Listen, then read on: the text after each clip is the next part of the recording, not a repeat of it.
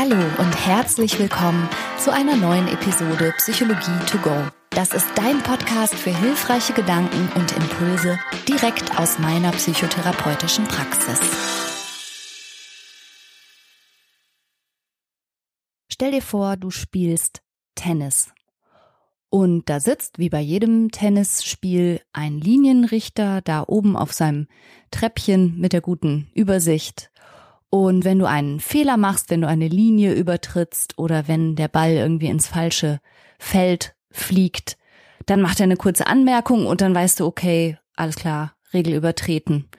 Kein Ding und spielst weiter.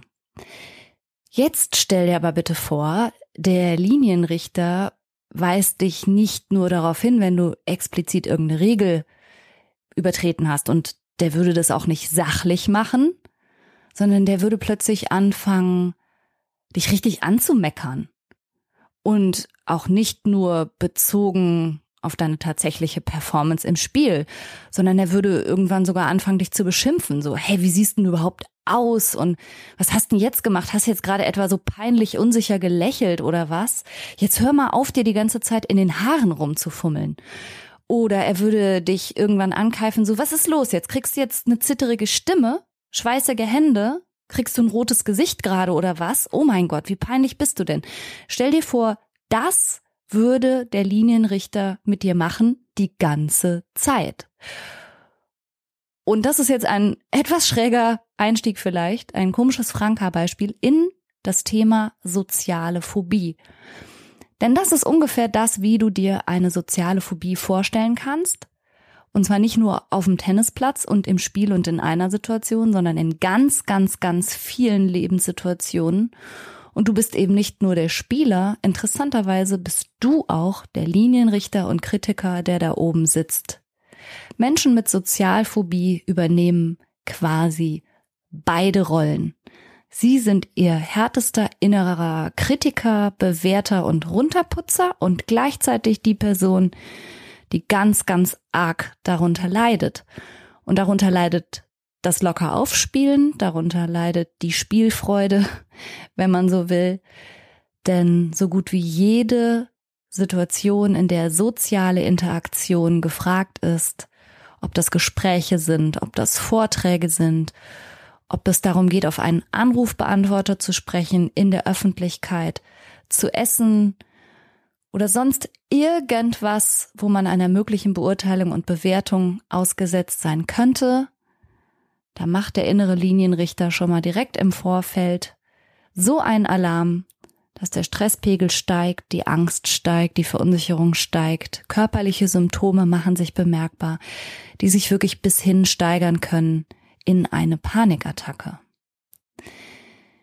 Die soziale Phobie, und keine Sorge, ich erkläre das gleich echt auch noch mal ein bisschen vernünftiger. Aber die soziale Phobie ist tatsächlich eine der häufigsten psychischen Erkrankungen unter Heranwachsenden. Also es ist vor allen Dingen etwas, was junge Menschen betrifft, tragischerweise. Und es ist insgesamt sowieso etwas, was gar nicht so selten ist. Also die sogenannte Lebenszeitprävalenz, das heißt die Wahrscheinlichkeit, einmal in seinem Leben unter so etwas zu leiden. Die, da schwanken die Angaben ist zwischen sieben und 13 Prozent. Das heißt, es gibt eine ganze Menge Menschen, die durch Sozialkontakte, durch Interaktionen, durch, ja, jegliche Zusammenkunft mit Mitmenschen ganz schön gequält sind. Und weil das so anstrengend für sie ist und weil diese Kontakte so anstrengend ist und weil das eigene Leben, wann immer man im Grunde seine eigene häusliche Umgebung verlässt und unter Menschen muss so sehr zum Spießrutenlauf werden kann, passiert eben genau das, dass sich die Betroffenen häufig ganz arg isolieren. Und als Folge von dieser starken Isolation, aber auch dem, dem Unglück, dem Stress, das man die ganze Zeit empfindet und eben dieser diesem Leben mit dem harten inneren Kritiker nicht zuletzt auch geschuldet, ist dann häufig die komorbide Entwicklung, das heißt die gleichzeitige oder eben in der Folge sich entwickelnde Erkrankung einer Depression. Und Menschen mit Sozialphobie sind auch häufig von Suchterkrankungen betroffen. Weil tragischerweise zum Beispiel Alkohol ja zunächst mal scheinbar lockerer, scheinbar mutiger macht und eine gewisse Situation durchstehen lässt, die man sich ohne eine gewisse Dämpfung durch Nervengift gar nicht zutrauen würde. Und da liegt leider auch eine, eine große Tragik drin. Ich habe etwas ältere Zahlen gefunden. Ich glaube, auf der Seite vom RKI war es, denen zufolge Menschen mit einer sozialen Phobie dreimal häufiger nicht in der Lage sind, einer normalen Alltagsaktivität nachzugehen und auch in ihrer Berufsausübung sehr, sehr viel stärker eingeschränkt sind als andere Menschen und dass das ungefähr vergleichbar ist, wie wenn äh, eine körperliche Erkrankung vorliegt. Also das heißt, aus dieser psychischen Erkrankung, dieser sozialen Phobie kann sich ein erhebliches Leid durch alle, alle Alltagsbereiche ziehen. Ich glaube, an der Stelle komme ich noch mal kurz rein. Erstmal hallo, ich heiße Franka. Ich bin Psychotherapeutin von Beruf und diesen Podcast Psychologie to go hörst du vielleicht nicht zum ersten Mal, vielleicht schon. Hier teile ich immer so ein bisschen Wissen und Erfahrung aus meiner verhaltenstherapeutischen Praxis. Und heute geht es, wie gesagt, um die Sozialphobie und ich kann das echt auch noch ein bisschen besser erklären als mit meinem komischen Tennisplatzbeispiel. Es geht um Folgendes. Menschen mit einer sozialen Phobie haben ganz große Angst vor Blamage, dem Gefühl von Peinlichkeit. Sie fürchten, von Mitmenschen negativ bewertet oder abgelehnt zu werden. Und das kann in jeglicher Interaktion sein und sich eigentlich auch auf jegliches Miteinander beziehen. Das kann bei der Arbeit besonders schlimm sein. Es kann aber auch schon spürbar sein, wenn es um Telefonate geht oder wenn man telefonieren soll und jemand anders ist im Raum. Es kann sich auf gemeinsames Essen beziehen oder auch davor, ja, tatsächlich öffentliche Toiletten aufzusuchen. Das sind alles nur so Mini-Mini-Situationen und die eine oder andere kennst du vielleicht von dir. Das macht dich nicht direkt zum Sozialphobiker oder zur Sozialphobikerin, wenn du sagst, ja, okay, finde ich jetzt auch nicht so super angenehm. Und da habe ich auch irgendwie so ein, ja, unbehagliches Gefühl, sagen wir mal. Aber bei Menschen mit einer tatsächlichen sozialen Phobie nimmt das eben wirklich lebenseinschränkende Ausmaße an. Und es geht nicht nur darum, Angst zu haben, dass andere einen irgendwie, ja, betrachten, zuschauen und beurteilen, was man da tut, sondern vor allen Dingen geht es darum, dass sie verurteilen könnten, was man tut. Und in aller Regel ist die Symptomatik umso schlimmer und umso ausgeprägter, je, naja, relevanter die Menschen erlebt werden. Also wenn es zum Beispiel Autoritätspersonen sind, Vorgesetzte oder auch Menschen aus der eigenen Peer Group, bei denen man gerne gut ankommen würde, dann ist die Symptomatik und der Stress, den das verursacht, bei denen auf jeden Fall gut ankommen zu wollen, ganz, ganz erheblich. Ja, und es kann eben dazu führen, dass dieser Stress, der erlebt wird und nicht zuletzt auch die körperliche Symptomatik, die sich da vielleicht einstellt, nämlich dass man wirklich ganz ausufernde Symptome hat von Schwitzen, Zittern, weiche Knie, die Stimme zittert, die Hände werden feucht und auch Gesichtsröte. Das sind alles typische Symptome die den innerlichen Stress, den man empfindet, eben abbilden. Und das wiederum kann dann selbst zum Angstauslöser werden und mit eingebaut werden in diese sozialen Ängste, dass man dann nämlich glaubt, ja toll, nicht nur macht mir die Situation Stress, sondern dass andere sehen, dass mir die Situation Stress macht oder dass meiner Stimme anhören und mich darauf dann wiederum ansprechen, das wird dann nochmal sozusagen zum extra Stressfaktor. Sozialphobische Menschen haben im Grunde permanent Gedanken im Kopf wie, was ist, wenn ich mich da zum Idioten mache? Was ist, wenn ich was Dummes sage? Was, wenn andere über mich lachen? Was, wenn die mich peinlich finden? Was, wenn die sehen, dass ich rot werde?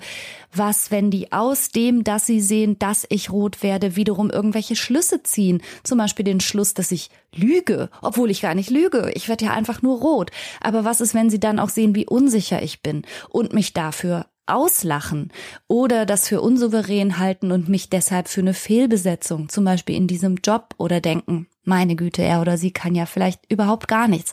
Also das ist das, was im Kopf abgeht von Menschen mit einer sozialen Phobie. Und das ist das, was ich gerade sinnbildlich so ein bisschen verdeutlichen wollte mit dem Tennislinienrichter, der da oben sitzt und die ganze Zeit nur ein Feuerwerk abschießt an negativen Kommentaren über dich und du bist gleichzeitig eben auch die Spielerin oder der Spieler. Du bist in beiden Rollen.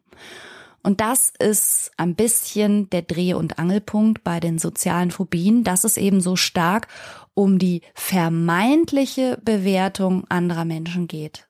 Das spielt sich alles im eigenen Kopf ab. Häufig muss man tatsächlich dazu sagen, fußt es allerdings auf entsprechenden Erlebnissen, die das nahelegen. Also ganz viele Menschen mit einer sozialen Phobie, mit denen ich in meiner Praxis gesprochen habe, die erinnern schon Situationen, in denen sie zum Beispiel in der Grundschule ausgelacht worden sind oder in denen jemand hämisch oder schadenfroh war oder vor allen Dingen so Situationen, in denen einen die, die, die Peinlichkeit und die Scham so kalt erwischt. Man war sich vielleicht gar nicht bewusst, dass man gerade irgendwas gemacht hat, was andere amüsiert. Und vielleicht haben die es auch damals nie bös gemeint, aber man fühlt sich ausgelacht, bloßgestellt und dumm. Und Scham ist ja eins der handlungsleitendsten Gefühle überhaupt. Das hat evolutionspsychologisch einen totalen Sinn. Das ist sowas ein bisschen wie eben die, die innere Leitplanke, die uns sagt, wenn wir uns sozial nicht angemessen verhalten, da brauchen wir in der Regel irgendwann dann gar keine Mitmenschen mehr, die uns darauf hinweisen, sondern unser eigenes inneres Schamgefühl springt an und sagt uns, wie wir uns zu verhalten haben, um Ausschluss, wenn man so will, aus der Herde zu vermeiden. Und es gibt halt die Theorie, dass wir das als evolutionäres Relikt immer noch in uns tragen. Und das ist ja auch nicht ganz unvernünftig, dass wir uns an gewisse soziale Leitplanken halten. Genauso wie es auch Sinn ergibt, dass der Linienrichter beim Tennisspiel einfach ganz kurz darauf hinweist, so, stopp hier, Linie übertreten. Der Punkt ist nur eben, dass genau dieses Gefühl bei Menschen mit der sozialen Phobie andauernd und aus Nichtigkeiten und in nahezu jeglicher Situation anspringen kann. Und daraus ziehen sie, die betroffenen Menschen, aber häufig den Schluss, dass sie das alles sozusagen in den Griff bekommen, indem sie möglichst stark versuchen, eben nicht anzuecken, nicht aufzufallen, nichts Peinliches zu tun, nichts Dummes zu tun, am besten überhaupt nicht die Aufmerksamkeit auf sich zu ziehen. Und dahinter liegt ja die Überzeugung, mein, mein eigener Wert und wie ich mich fühle, ist davon abhängig, wie andere mich beurteilen und andere mich finden. Und deshalb muss ich kontrollieren und etwas dafür tun, wie andere mich finden. Ich muss mich so verhalten, dass es nichts Tadeliges an mir gibt, denn sobald ein Tadel ersichtlich wird oder jemand irgendwas anzumerken findet oder so, ist das für mich ein totales Zerstörungsgefühl. Das ist Gefühl von Untergang, Blamage, ganz schlimm. Also das heißt, die Betroffenen machen sich in letzter Konsequenz sehr stark davon abhängig, wie sie bei anderen ankommen, beziehungsweise präziser gesagt, wie sie sich vorstellen, wie sie bei anderen ankommen. Und weil sie so sehr von der Bewertung anderer abhängen, ist gleichzeitig auch die Angst so groß. Das macht es eben so relevant in jeder noch so kleinen Situation, die anderen Menschen vielleicht wirklich gar nicht viel abverlangt, was für die so totaler Alltag ist, fühlt sich dementsprechend an wie eine Prüfungssituation, wie ein Test, wie etwas, was es zu bestehen gilt. Also die durch diese starke soziale Angst betroffenen Menschen sorgen quasi selbst unbeabsichtigt und vor allen Dingen auch ganz häufig unbewusst dafür, dass selbst kleine alltägliche Interaktionen, so wie mit Kollegen und Kolleginnen, weil jemand Geburtstag hat, zusammen ein Stück Kuchen zu essen, das wird Stress pur, weil die Gedanken nur dahin gehen, Hoffentlich fällt mir nichts runter, hoffentlich habe ich jetzt nichts im Mundwinkel hängen, hoffentlich schmatze ich nicht, hoffentlich habe ich nichts zwischen den Zähnen und überhaupt essen, schlucken, diese ganzen Geräusche, kann ich das Geräusch frei machen? Sieht ja auch nicht gerade hübsch aus, was ist, wenn einer Fotos schießt und so weiter. Also alles wird zum reinen Stress. Und es bedeutet, in letzter Konsequenz ist fast ein bisschen der Blickwinkel verdreht. Und deshalb habe ich auch gesagt, wenn du davon betroffen bist, bist du wie der Tennisspieler oder die Tennisspielerin und in der Linienrichterposition gleichzeitig. Also es scheint immer nur darum zu gehen, wie muss ich mich verhalten, wie soll ich sein, was wird von mir erwartet, wo liegen hier die Standards und wie muss ich idealerweise performen, anstatt dass du dich fragst, wie bin ich? Was mag ich? Also die Frage ist immer mehr, wie soll ich sein, anstatt wie bin ich? Und das ist schon mal ein zentraler Glaubenssatz, dass das wichtig sei, sich in erster Linie danach zu richten, wie man angeblich sein soll. Denn wer legt das denn fest? Und dahinter liegt auch eine zentrale falsche Annahme, nämlich, dass das Selbstwertgefühl davon abhängig ist, wie andere einen bewerten. Also mein Wert ist davon abhängig, wie andere mich bewerten und deshalb muss ich dafür auch so viel tun.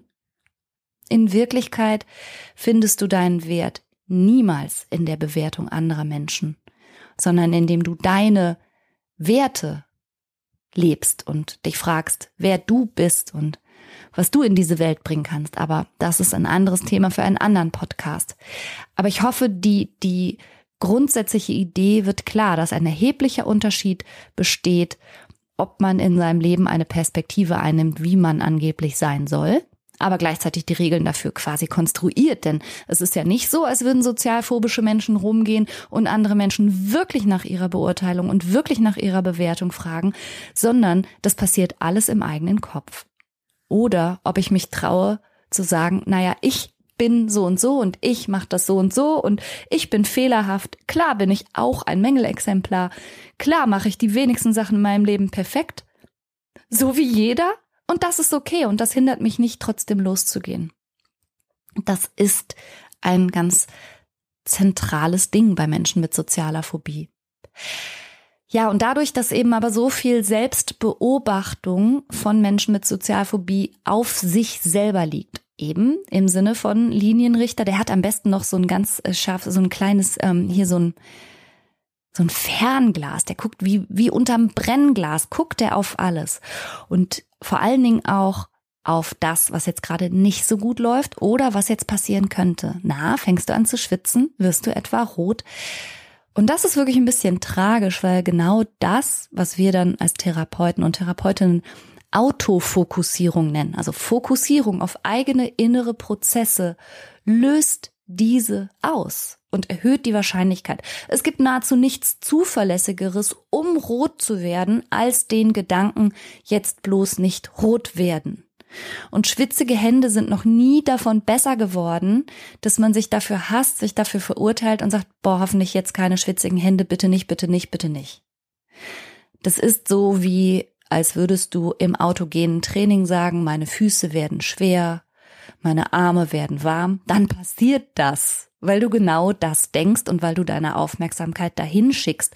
Und das ist das, was Menschen allgemein mit Angststörungen, aber insbesondere die mit Sozialphobie, die dann auch noch von so Körperreaktionen begleitet ist, im Grunde tun. Keine Sorge, ich komme auch noch dazu, was jetzt dann, was Tipps sein könnten, wie man es anders versuchen kann und versuche natürlich, so wie immer am Ende der Episode, dir auch noch Impulse dazu zu geben, was eine andere Möglichkeit sein könnte.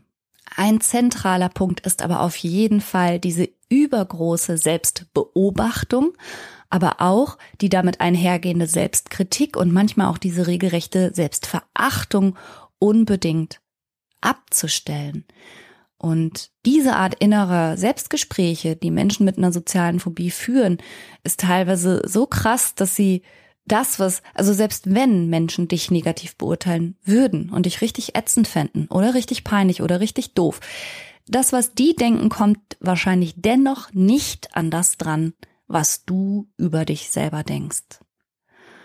Und darin liegt aber ja gleichzeitig auch die Chance, weil wenn wir das mal ebenso als Arbeitshypothese gelten lassen, dass soziale Phobie etwas ist, das in weiten Teilen auf Konstruktionen im eigenen Kopf basiert und dass die Gedanken, die du denkst über das, was andere über dich denken, dass du die denkst.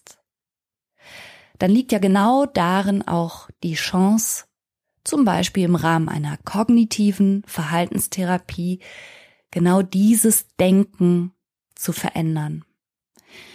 Und das ist der Impuls, den ich dir auch als erstes geben möchte, die kognitive Verhaltenstherapie, also ich bin kognitive Verhaltenstherapeutin, hat sich in Studien als das Mittel der Wahl bei Angststörungen gezeigt. Sie ist sehr effektiv und häufig, das ist das, was viele Menschen dann nicht so recht glauben wollen, häufig auch schon innerhalb von wenigen Stunden.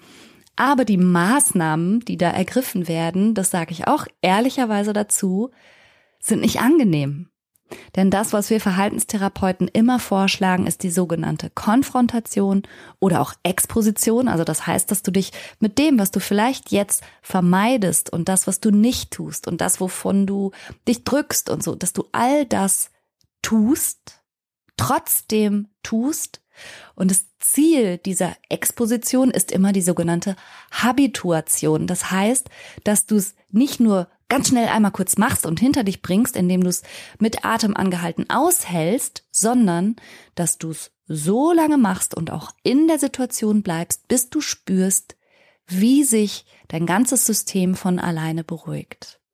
Und ich weiß, das klingt super hart, ist es auch, ist es auch faktisch. Also Menschen mit großen Ängsten, ja, ne, quasi zu ermuntern, ja gut, du hast Angst, du hast das jetzt jahrelang vermieden und jetzt tu's mal. Ich weiß, dass das nicht leicht ist, aber deshalb wird das in der Therapie auch vorbereitet und du machst es auch in der Regel am Anfang nicht alleine. Das wird ganz, ganz individuell zugeschnitten, genauso wie auch erstmal individuell geschaut wird. In welchem Kontext steht das bei dir? Wie ist es denn bei dir so entstanden? Und dann wird es aber letztlich darum gehen, dass du aus deinem ganz überempfindlichen Alarmsystem, was ja letztlich deine Angst ist. Deine Angst will ja eigentlich dein Leben retten. Das Missverständnis besteht nur darin, dass es gerade gar nichts zu retten gibt, sondern dass du nur auf einen Anrufbeantworter sprechen willst oder mal rasch eine öffentliche Toilette besuchen. Und ja, das kann sein, dass Menschen, die gerade auch reinkommen, dann eben hören, was in einer Kabine zu hören ist, wo jemand auf der Toilette ist. Und das bringt dich nicht um. Das ist nichts, wovor du gerettet werden musst. Das ist nichts, wo deine Angst jetzt sofort Flucht initiieren müsste. Denn das gehört zum normalen menschlichen Leben dazu und dieses starke Gefühl von Blamage und Peinlichkeit, das machst sozusagen du in deinem Inneren. Deine Gedanken kicken das an. Und deshalb ist es im Rahmen der kognitiven Verhaltenstherapie natürlich nicht nur so, dass du in die Situation reingeschickt wirst und dann hältst du das bitte mal 20 Minuten aus und dann hast du gelernt, guck mal, passiert doch gar nichts, bingo, sondern es wird ganz zentral auch immer um deine Gedanken gehen. Was hast du denn für Glaubenssätze in deinem Inneren? Weil vielfach ist es ja ganz unbewusst, was dich da eigentlich veranlasst, bestimmte Dinge zu vermeiden. Das wird erstmal ins Bewusstsein geholt und dann wird das disputiert, nennen wir das. Also indem du dir das manchmal bewusst machst und darüber sprichst, wird dir ja manchmal vielleicht schon klar, wie irrational das ist, was du da eigentlich denkst und annimmst.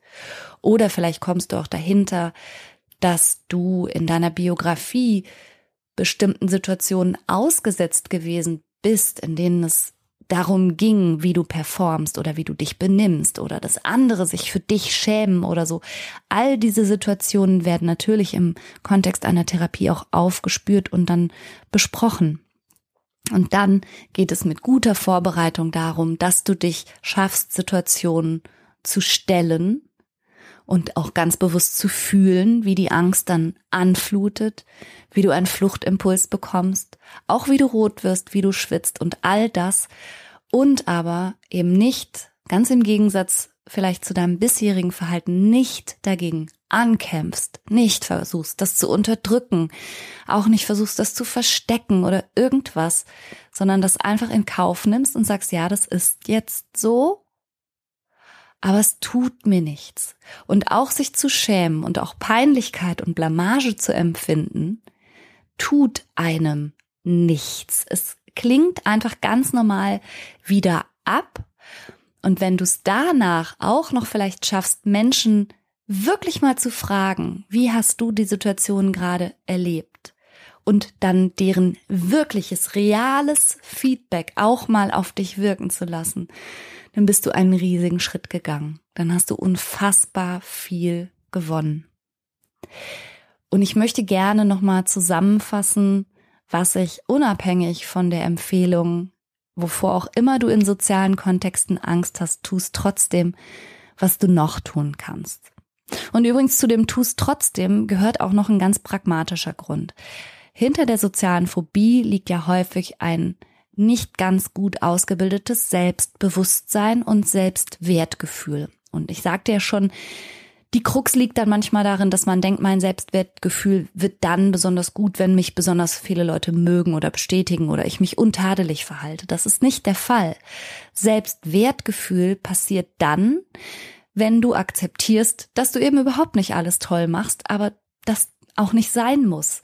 Selbstwertgefühl haben die Menschen, die wissen, dass sie etwas wert sind, selbst wenn sie ganz viel Unsinn machen, Grütze bauen, auf dem Tennisplatz einen Ball nach dem anderen ins Netz ballern und sagen ja und, nicht schlimm.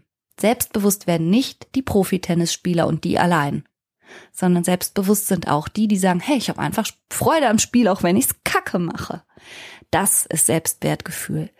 Selbstwertgefühl ist nicht den Linienrichter, den du da irgendwie in dir etabliert hast, zufriedenzustellen, sondern Selbstwertgefühl ist, wenn der Linienrichter ersetzt wird durch eine gutmütige und freundliche und warmherzige innere Instanz, die einfach Freude hat, dir beim Spielen zuzuschauen.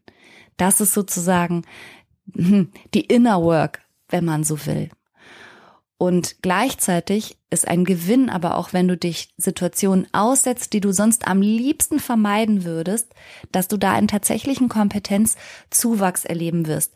Denn klar ist auch, wenn du zum Beispiel schon in der Schulzeit dich erfolgreich um Referate gedrückt hast, und das ist wirklich eine Albtraumsituation für ganz viele Menschen, ja, dass dich irgendwie 30 Menschen gleichzeitig anstarren und davon sind die Hälfte auch noch doof und Zwei haben dich auf dem Kieker und der Lehrer hat den äh, Notenstift gezückt. Das ist keine schöne Situation und viele Menschen drücken sich da ihr Leben lang drum, öffentliche Reden oder Präsentationen zu halten. Fakt ist aber auch, wenn du es nie tust, wirst du in diesem Bereich auch real keine Kompetenzen entwickeln. Und wenn du keine Kompetenzen in einem Bereich entwickelst, bedeutet das, dass wenn dich das irgendwann mal kalt erwischt oder jemand drückt dir ein Mikrofon in die Hand oder sagt, ähm, hier, Frau Müller, können Sie gerade mal was zu den Ergebnissen aus dem Quartal sagen? Erwischt dich das umso kälter, als hättest du das immer mal wieder ein bisschen geübt. Und das gehört halt auch zur Wahrheit. Mutige Menschen sind nicht mutig, weil die per Glück und Zufall so geboren wurden und schon immer so sind, sondern mutige Menschen sind die, die Sachen trotz Angst trotzdem machen.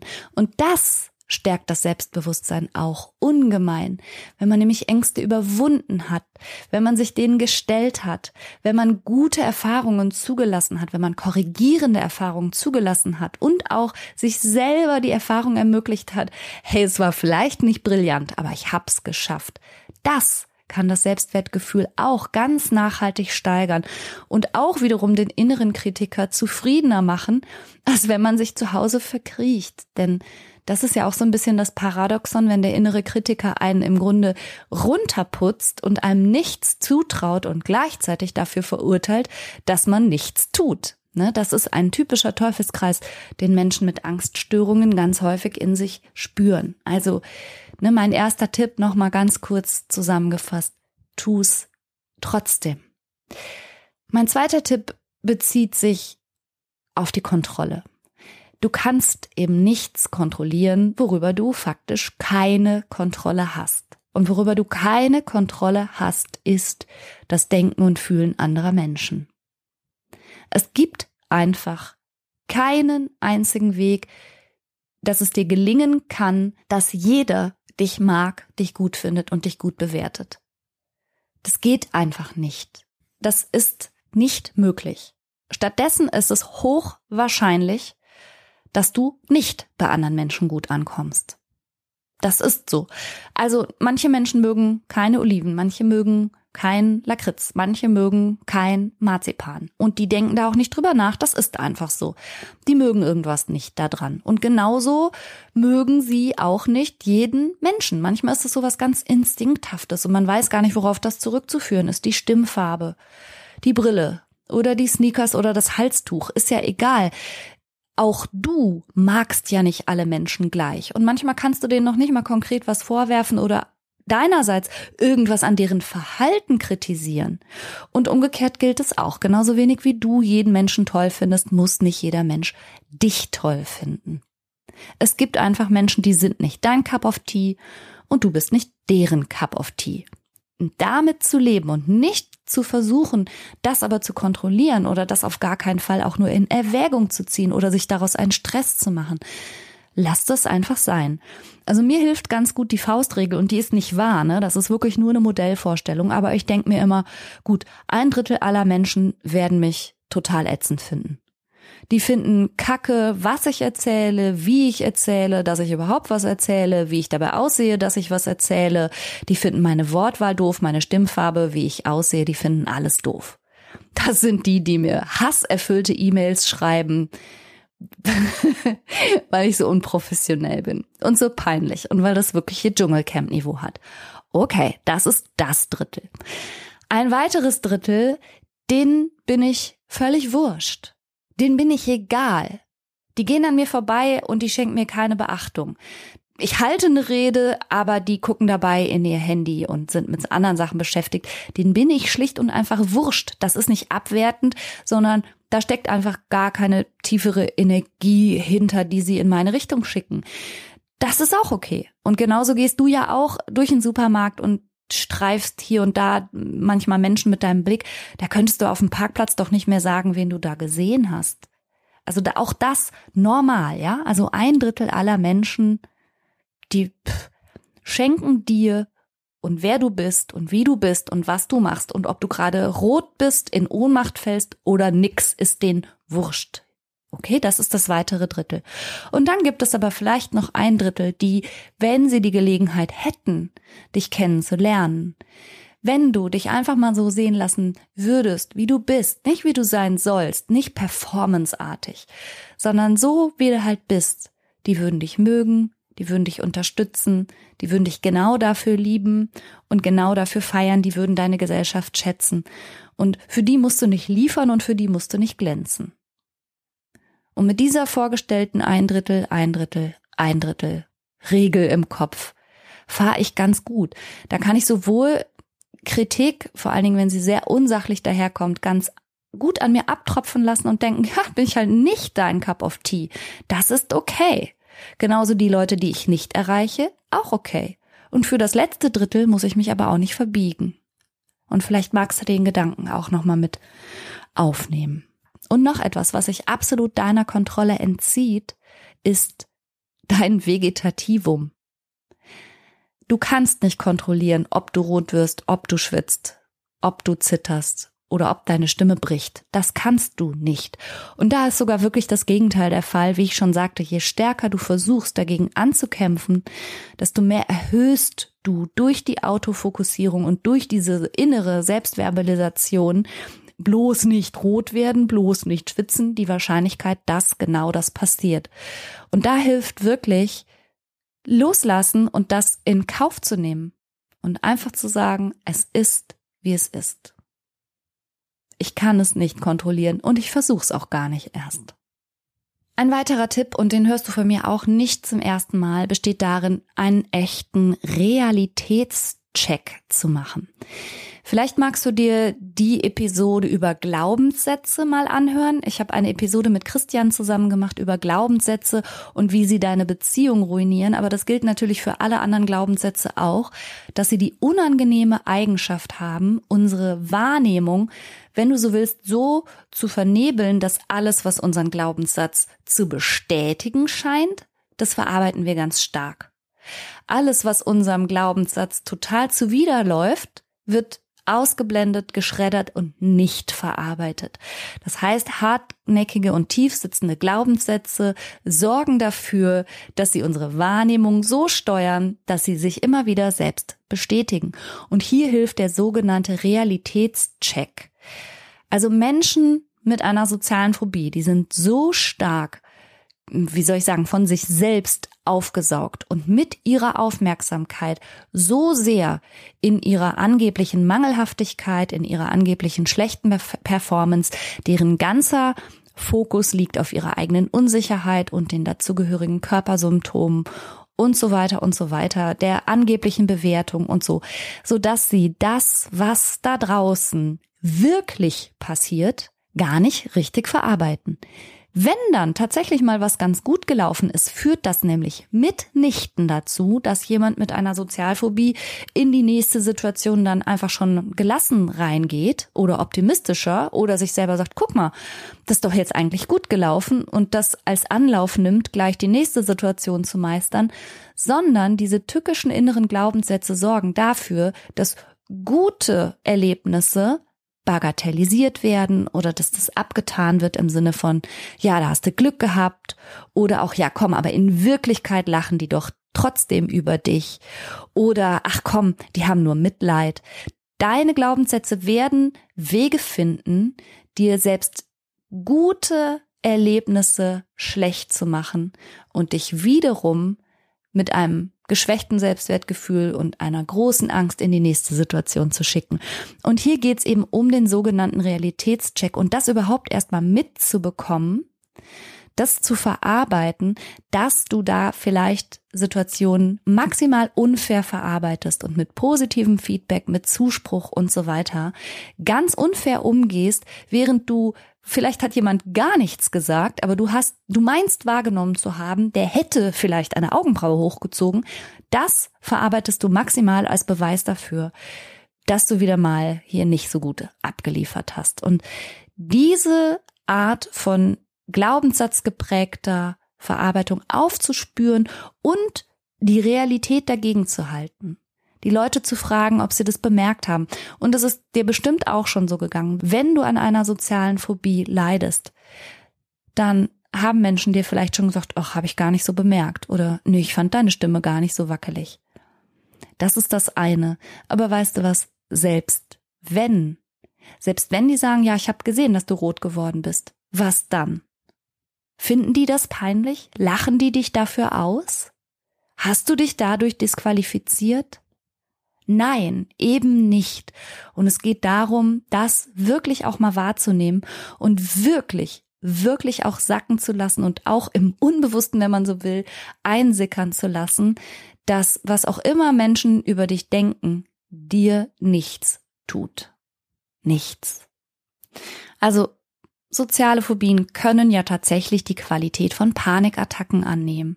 Das heißt, du kannst wirklich in Todesangst geraten vor lauter Stress, vor sozialen Situationen. Aber nochmal, nicht aufgrund einer realen Bedrohung, sondern vor den angsterfüllten Gedanken, die du selber kreierst. Und es ist so, so wichtig, die zu hinterfragen, die aufzuspüren, die zu überprüfen.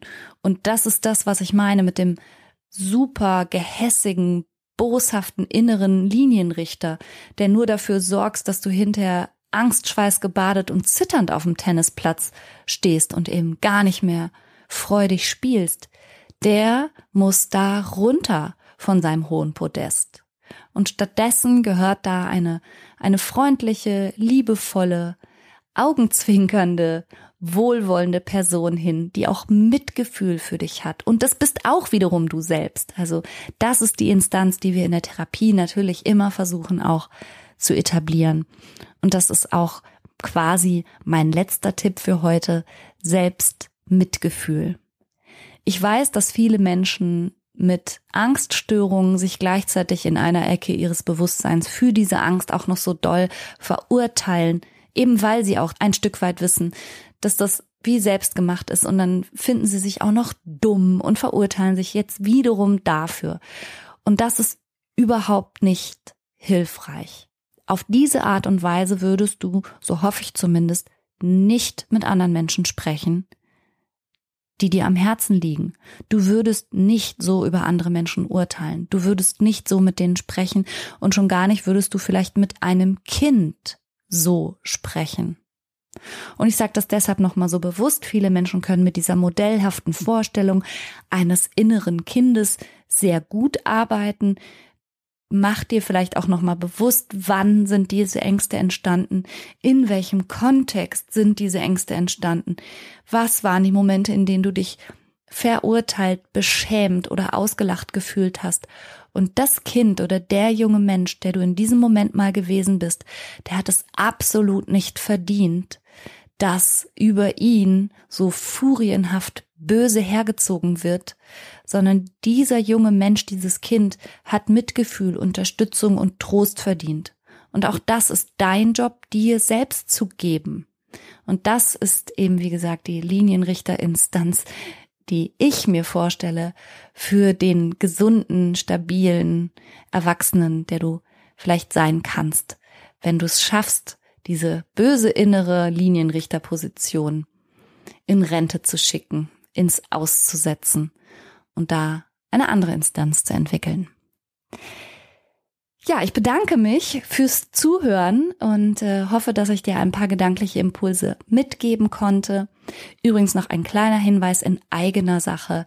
Wenn es dir darum geht, ein bisschen mutiger zu werden und vor allen Dingen auch gelassener zu werden, wenn du weniger gestresst sein möchtest, schau doch gerne mal auf die Seite www.sisu, das schreibt sich S-I-S-U, online.de.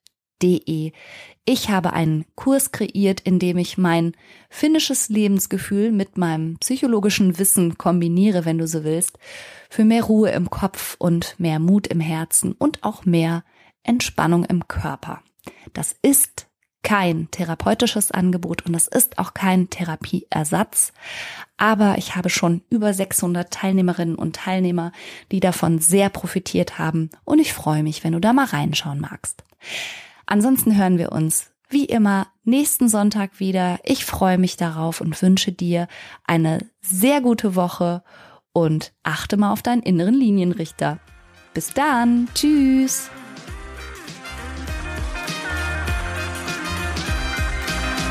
Das war's für heute. Ich hoffe, du konntest eine Menge frischer Gedanken für dich mitnehmen. Mehr davon gibt's auch auf meiner Seite www.franca-ceruti.de